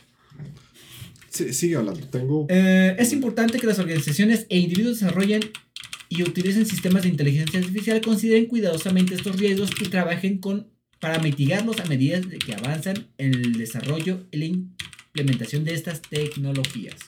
Perfecto. Les repito, es una herramienta que al fin y al cabo es útil, pero con toda herramienta viene sus peligros. Lo que le comentaba Nesh a, hace rato es de que un cuchillo sigue siendo una herramienta que te ayuda a cortar, que te ayuda a hacer muchas utilidades en la vida diaria, pero también te sirve para cortar el cuello de una persona. Al fin y al cabo es la naturaleza. ¿Qué carajo? Acabo de generar código. Sí, sí, sí, sí, sí, sí, sí. Y creo que está bien. Oh boy. oh, Dios mío. Esta mierda me va a quitar el trabajo. Ok, gente, este, pues hablamos de que esto puede ser una herramienta realmente, pero muchas veces es importante reemplazar medio y context con el nombre. Claro, claro, claro. Eh, yo quería como que ponernos un ejemplo de realmente qué tan útil puede esto ser. Yo le hice una pregunta un tanto básica de programación y manejo de base de datos. Básicamente, imaginémonos una base de datos que tiene empleados y queremos eh, obtener una lista de empleados filtrando por el salario. Así se lo dije, filtrar por salario. Filtrar por salario puede significar varias cosas. Entonces me daba como que curiosidad ver por qué lado se iba eh, instintivamente. Ah, y claro, le especifiqué con qué tecnología. Le especifiqué con qué... Eh, ¿cómo, ¿Cómo se le llama estas cosas? Object. Le especifiqué con qué tecnología tenía que hacerlo, que es Entity Framework. Entity Framework es una librería para por medio de código C Sharp hacer consultas SQL, sin escribir consultas SQL. Y pues les puedo decir que la respuesta que dio nos regresó código y aparte de código nos regresó como que una explicación de qué hace el código, consejos de qué cosas realmente habría que cambiar en el código y qué puedes hacer después de ya obtener lo que se le pidió. Entonces, ah, pues me sorprendió mucho la respuesta que dio. ¿No habías probado GPT antes, güey? No. Yo en estos últimos días lo he intentado, he usado como Google, güey. O sea, me he puesto a platicar con él, güey. ¿Tú le entiendes a lo que está haciendo aquí, por ejemplo? Eh, está haciendo una conexión. céntrate en esto, nada más. Dice, décimo usuario igual a 5. Esto, céntrate en esto nada más. Parent flows, context, uh, donde es igual a salario mínimo. Filtrar la colección de empleados por salario y cargar los datos en una lista. Ok, sí. Sí, o sea, básicamente, context es tu base de datos. Sí. Espérate, acaba de. ¿Cómo se llama cuando es, haces este tipo de comentarios? Te acaba de pues, pues, documentar código. Sí, sí, sí, sí. O sea. Te acaba de documentar código. Es lo que me resultó más interesante a mí, que no me tiró nada más la sintaxis. O sea, te tira una explicación, te tira como que el código, te comenta el código para explicar qué va haciendo, y luego ya te dice, ok, este es un ejemplo que hace esto y esto y esto. Mira. Y, y wow. Esto no te va a quitar el trabajo, pero sirve.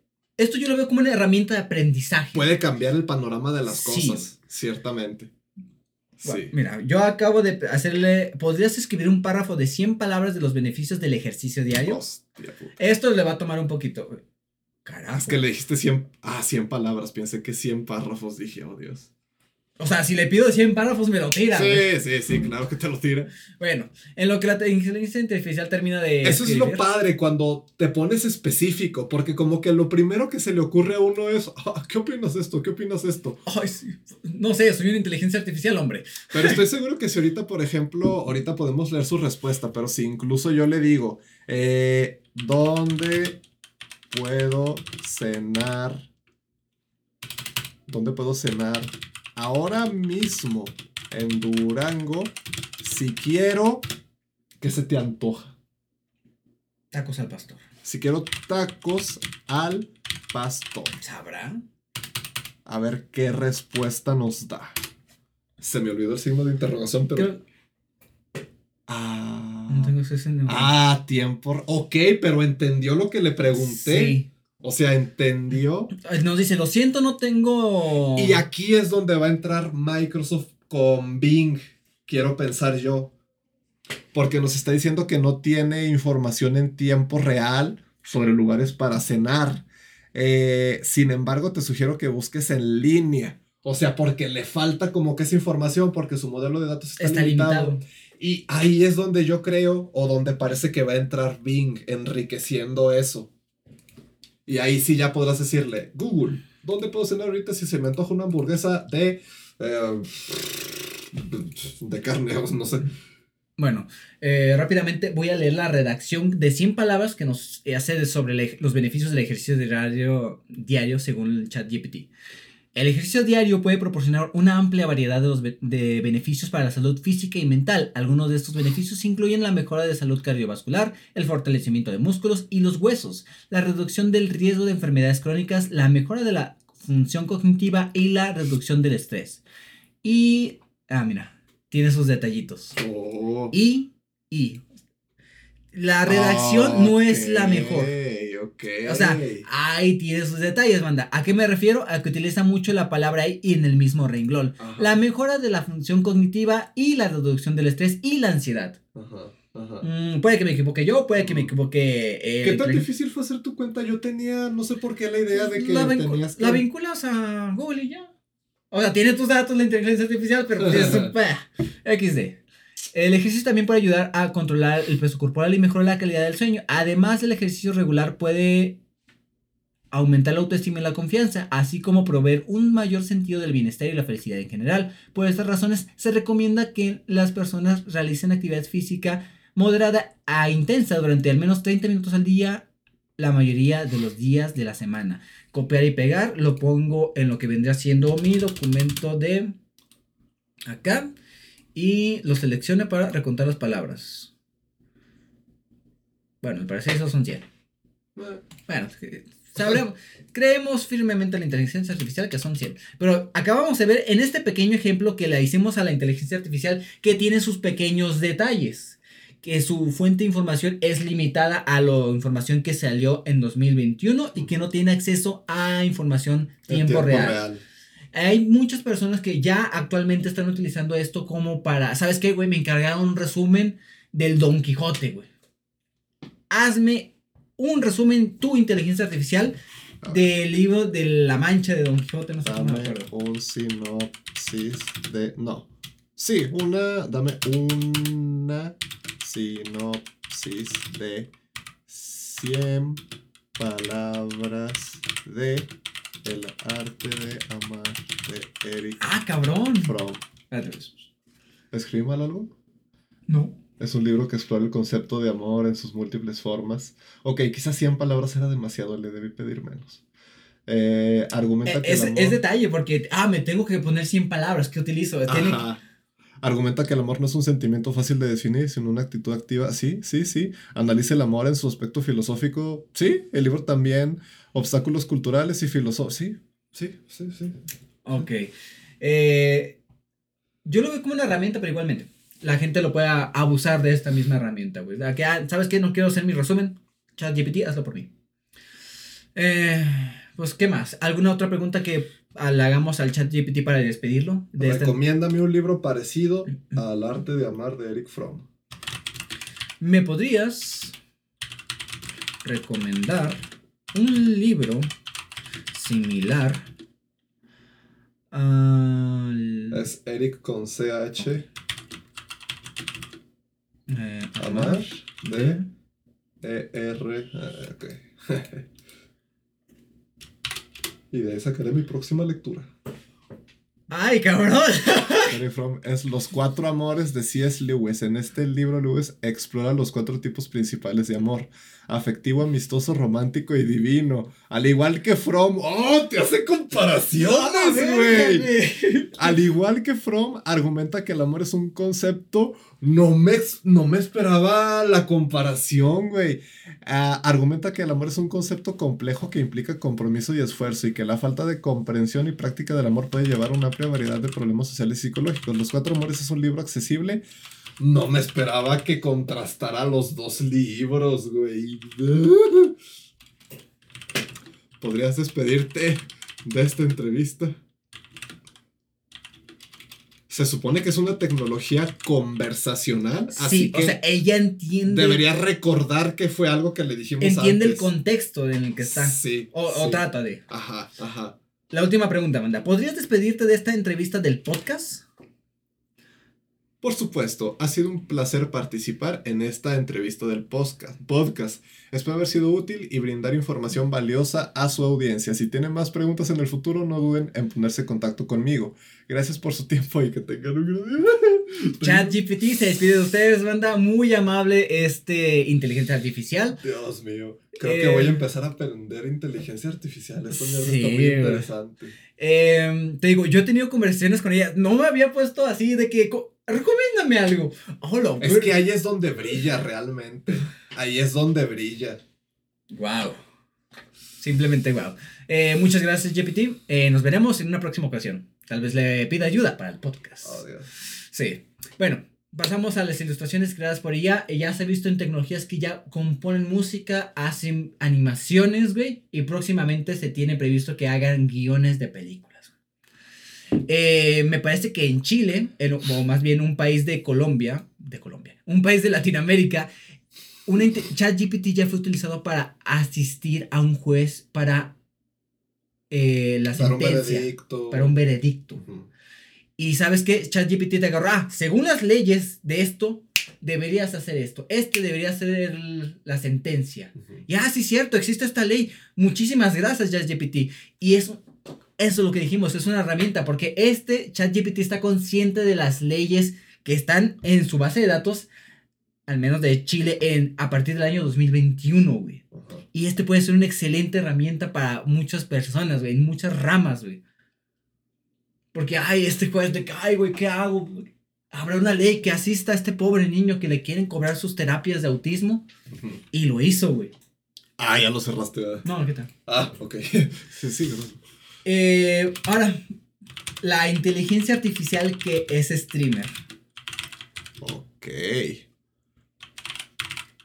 Perdón, perdón, es que se me ocurrió aquí una pregunta. me interesa ver cómo me la responde. Eh, le voy a hacer una pregunta sobre música. Le voy a pedir que me sugiera unas. Una buena progresión de acordes. Ah, cabrón. Eh, en tonalidad eh, armónica natural. Natural. Y.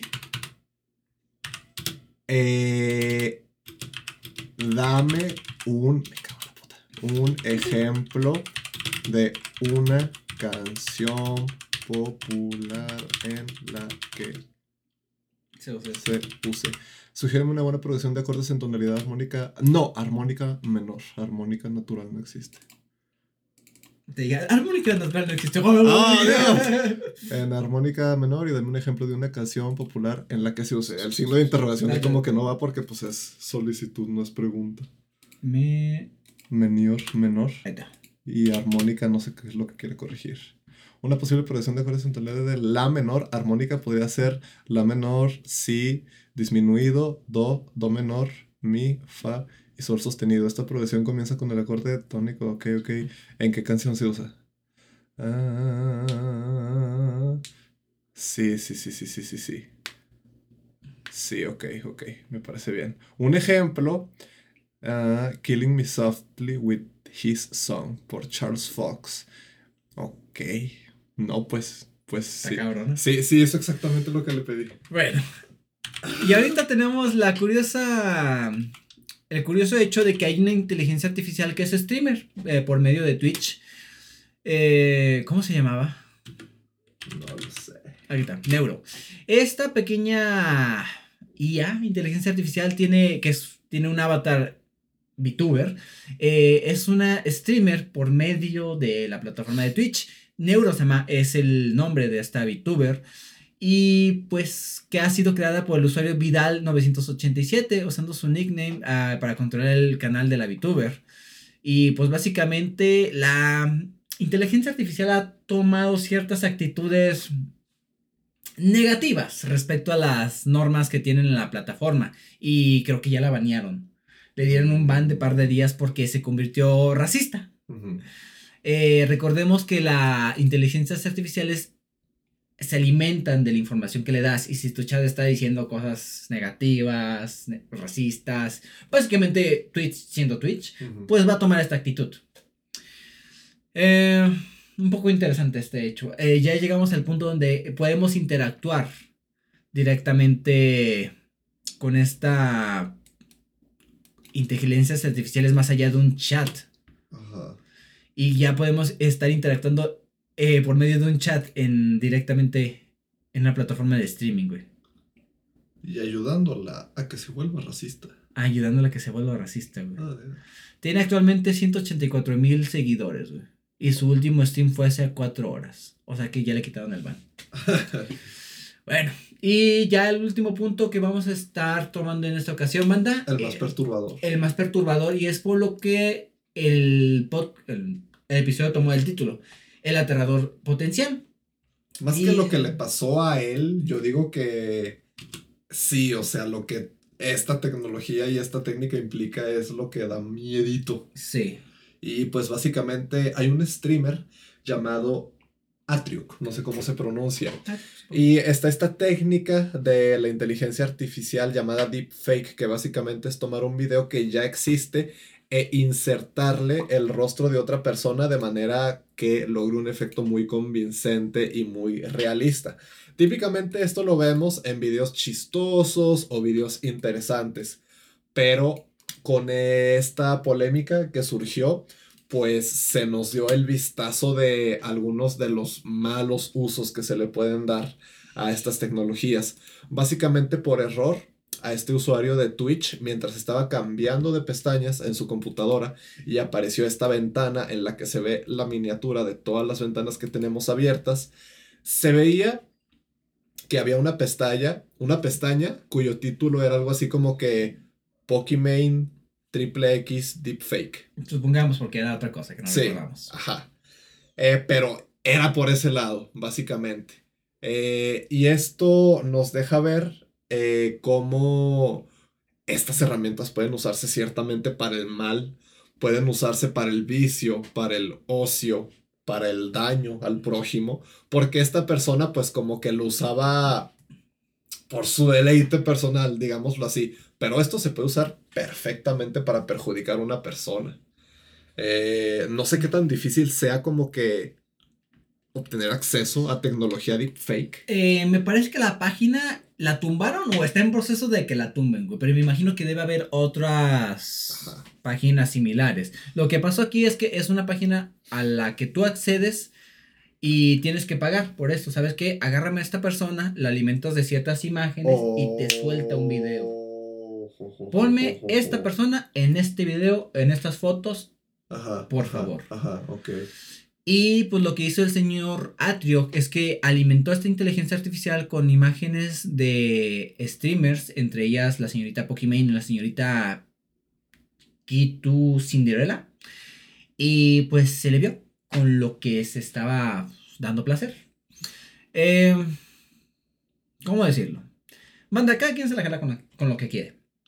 Pero aquí lo que nos da como que inquietud es cómo se puede utilizar esta misma tecnología, güey. Porque lo que le comentaba Nesh es que con esta misma tecnología yo puedo extorsionar a una persona, amenazarla de publicar esas imágenes que no son reales, son producidas por una inteligencia artificial. Y sabes qué, si no me das, das tanto o me haces esto, voy a publicar esto en tu Facebook y se lo voy a enviar a tus correos, a tu familia y a tus compañeros de trabajo.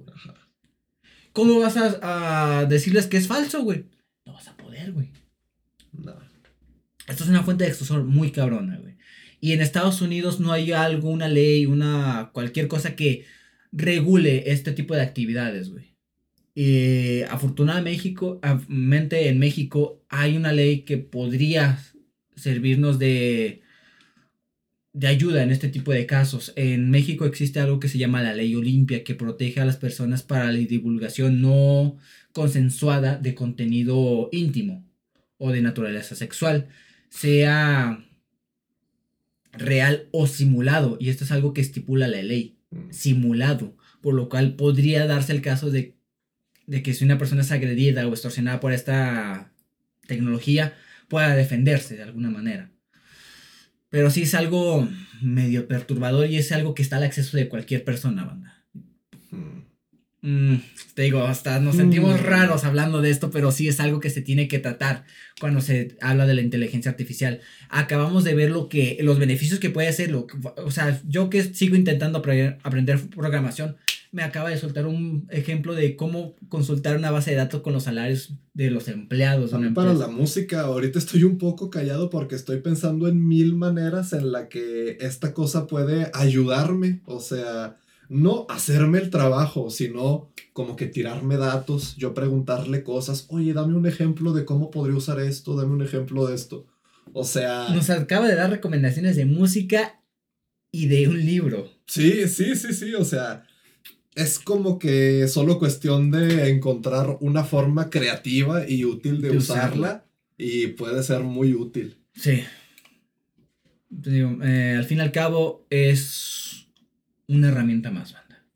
De la humanidad depende el uso que se le dé. Está en los libros, está en las computadoras, está en las navajas y la energía nuclear.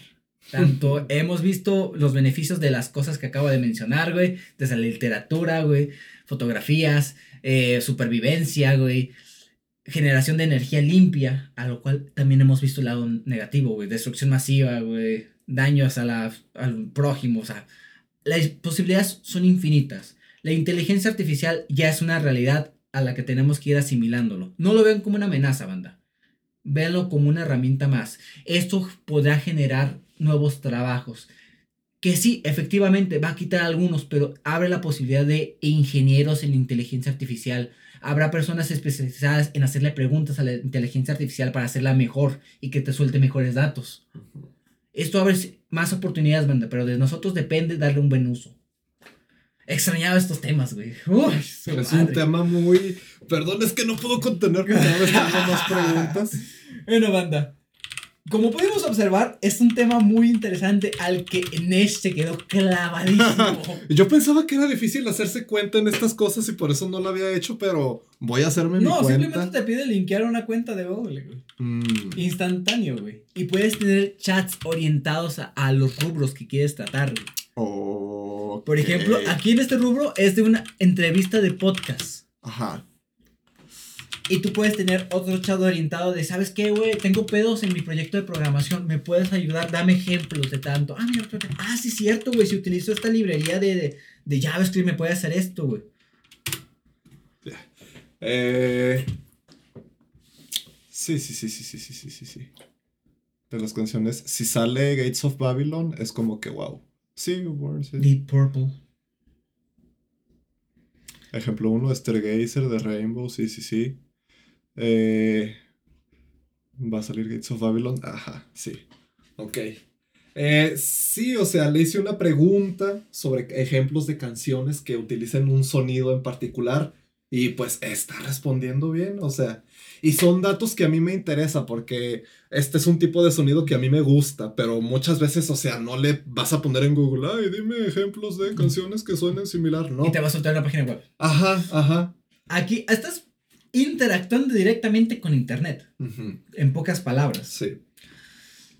Y pues nada más que comentar, banda. Este fue el tema de la semana. Me gustó, güey. Me gustó mucho, güey. Principalmente porque habría, habría que hacer como que un episodio de seguimiento cuando ya salga Microsoft con su integración de eh, ChatGPT con Bing y ver si ya podemos hacerle preguntas de tiempo real, por así decir y ver qué tan efectivas son. ChatGPT me está dando un infarto. ¿Dónde hay un hospital? Ah, sí, ahora mismo, por favor, si me muero es tu culpa. A la verga, güey. Y que esto esté conectado a tu coche, güey. A la verga, güey. Es que, es que son Las posibilidades, banda. Es, eh, yo les acabo de dar un ejemplo bueno. Sí, sí, Dios sí, mío, wow. Esto lo tenemos que dar seguimiento. Banda, esto fue todo por el tema de la semana, muy interesante, nos fascinó. Verga, nos pasamos a las, a las despedidas donde nos daremos recomendaciones y nos despediremos hasta la próxima quincena. Vámonos allá.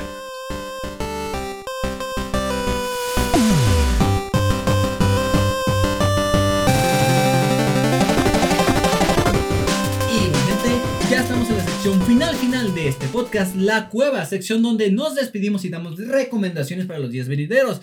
Banda, después de haber tenido un fuerte impacto social con la inteligencia artificial, vamos a despedirnos y dar recomendaciones para los días venideros. Carnal, ¿qué tienes para estas primeras recomendaciones del año 2023? Es una película cuyo nombre no recuerdo, pero sé cómo la pueden encontrar fácilmente. ¿Cómo? Eh, básicamente escriben Ted Bundy en Netflix y les aparece. Es una historia sobre cómo este asesino Ay, serial. ya lo ubiqué. Es, la historia sobre cómo este asesino serial, cuando ya estaba en cárcel y ya estaba condenado a pena de muerte, se hizo cercano y legítimo amigo del perfilador del FBI que trabajaba junto con él para entender más la mente de un asesino serial. Eh, es basada en hechos reales y en testimonios. Y a mí me pareció muy interesante. ¿Es película o documental? Es película. Ah. Es una película con actores y toda la cosa. Muy bien. Eh, y es muy interesante ver cómo, pues, estas dos personas que tienen poco en común, realmente que tienen muchas diferencias, a pesar, no, ese es el documental. Ah, ok. La película... tiene Ted que- Bundy. Sí, o sea, le pones Ted Bundy y te aparece. La película se llama en Netflix La Confesión Final. Ajá. Ay, ese güey. Sí. El Ayabut. Ajá, el, el del Hobbit, sí. A mí también me pareció como que una elección extraña. Eh, y ves como dos personas con muchas diferencias por medio de, no sé, el respeto y la confianza de cierto modo, pues pueden llegar a crear un vínculo. Y pues esa película a mí me motivó porque me hizo darme cuenta de cómo a veces conectar con la gente no es tan difícil como puede parecer. Y, y ya. Wow. Eso lo voy a ver. Eh, mi recomendación son un par de películas, banda. Eh, lo que vendría siendo la saga de películas que ahorita lleva dos. eh, de Knives Out o Entre Navajas y Secretos. Es una película de misterio eh, con un elenco bastante curioso de celebridades un poco de altura. Es una película que trata sobre el asesinato, supuesto asesinato de un ex famoso escritor que le deja inesperadamente toda su herencia a su enfermera, ignorando toda su familia. Esto desemboca en un misterio muy interesante eh, y una situación muy cagada. Eh, maneja la comedia muy bien. El, a Nash le daba miedo que como que no supiera manejar entre Mm. suspenso y la comedia y maneja muy bien este manejo entre estos dos géneros. Muy disfrutable y muy recomendada. Otra película, creo que me parece que tristemente no está en Netflix, es los mous- Un monstruo viene a verme. Oh. Sí. Esta película. Ah, está en HBO Max. Esta película trata de que un niño lo viene a visitar un monstruo. Y no viene a partirle a su madre, no viene a darle poderes, no. Dice, güey, te voy a contar tres historias y después tú me vas a contar tu historia. La verga, güey. Espérate, güey, espérate, güey. Mm. Y es una película muy hermosa, güey. Es una película para hacerte llorar, Oh. pero no me hizo llorar, güey. Ah. Eh, muy interesante esta película. Eh, es una recomendación muy buena para ver un fin de semana acompañado. Y peliculaza. Muy buena película y muy bonito el mensaje que deja al final de la película. Muy bien. Y recomendaciones rápidas: Dark Souls. Banda, eh, como, un, un poquito retomando el tema de que hablamos al principio del podcast, retomé el juego de Dark Souls eh, Remaster, un poquito caro, eh, Hmm. pero lo compré en Instagaming. Código de creador no tengo. Eh, fue una experiencia curiosa retomar nuevamente Dark Souls, pero con esta versión de remaster. Ciertamente es gratificante explorar el juego que tengo dominado hasta cierto punto las mecánicas básicas para que no sea dificultoso el juego. Eh, me metí a arrastrar el DLC, como no tienen una idea. Mm. Mm, Manus, padre del abismo, chinga tu madre, güey, cada vez que respires. Artorias sí es una pelea divertida. Sí, a mi la parecer. verdad, y rítmica hasta cierto punto. Sí. Pero ese pinche combo de que da tres saltos, no mames, güey. Y no sé, el juego me gustó mucho explorarlo nuevamente. No lo exploré tanto como me gustaría porque ya llegó un punto donde, nah, sabes que ya la chingada. Vámonos por las tres almas de las cuatro almas y vámonos, chingó su madre. Mm. Y no sé, darles esa recomendación. Si no, has, si no has probado Dark Souls alguna vez, hazlo, dale una oportunidad. Créeme que va a ser muy difícil en, en un principio, pero la recompensa de seguir avanzando de poco a poco y ver un progreso significativo es muy satisfactoria. Y esto se puede aplicar para muchas cosas. Muchos lo comparan Dark Souls con superar la depresión. No lo, no lo llevaría a ese tal punto, pero entiendo la comparativa. ¿Qué puede ser? puede- Dependiendo de la persona. o sea, si, si tomo la perspectiva del juego, sí, puede tratarse de eso. Eh, pero es muy bueno Dark Souls. Muy bueno, muy, muy bueno. Y ya. No he terminado otro juego recientemente. Oh, Dios. ¿Algo más que comentar, carnal? Mm, no, sería todo. Pensamiento final. Coman frutas y verduras, aunque yo no lo hago. La inteligencia artificial es interesante. Interesante y prometedora y aterradora. Aterradora. Todo a la vez. Dicho eso, y sin nada más que decir, banda, nosotros nos vamos.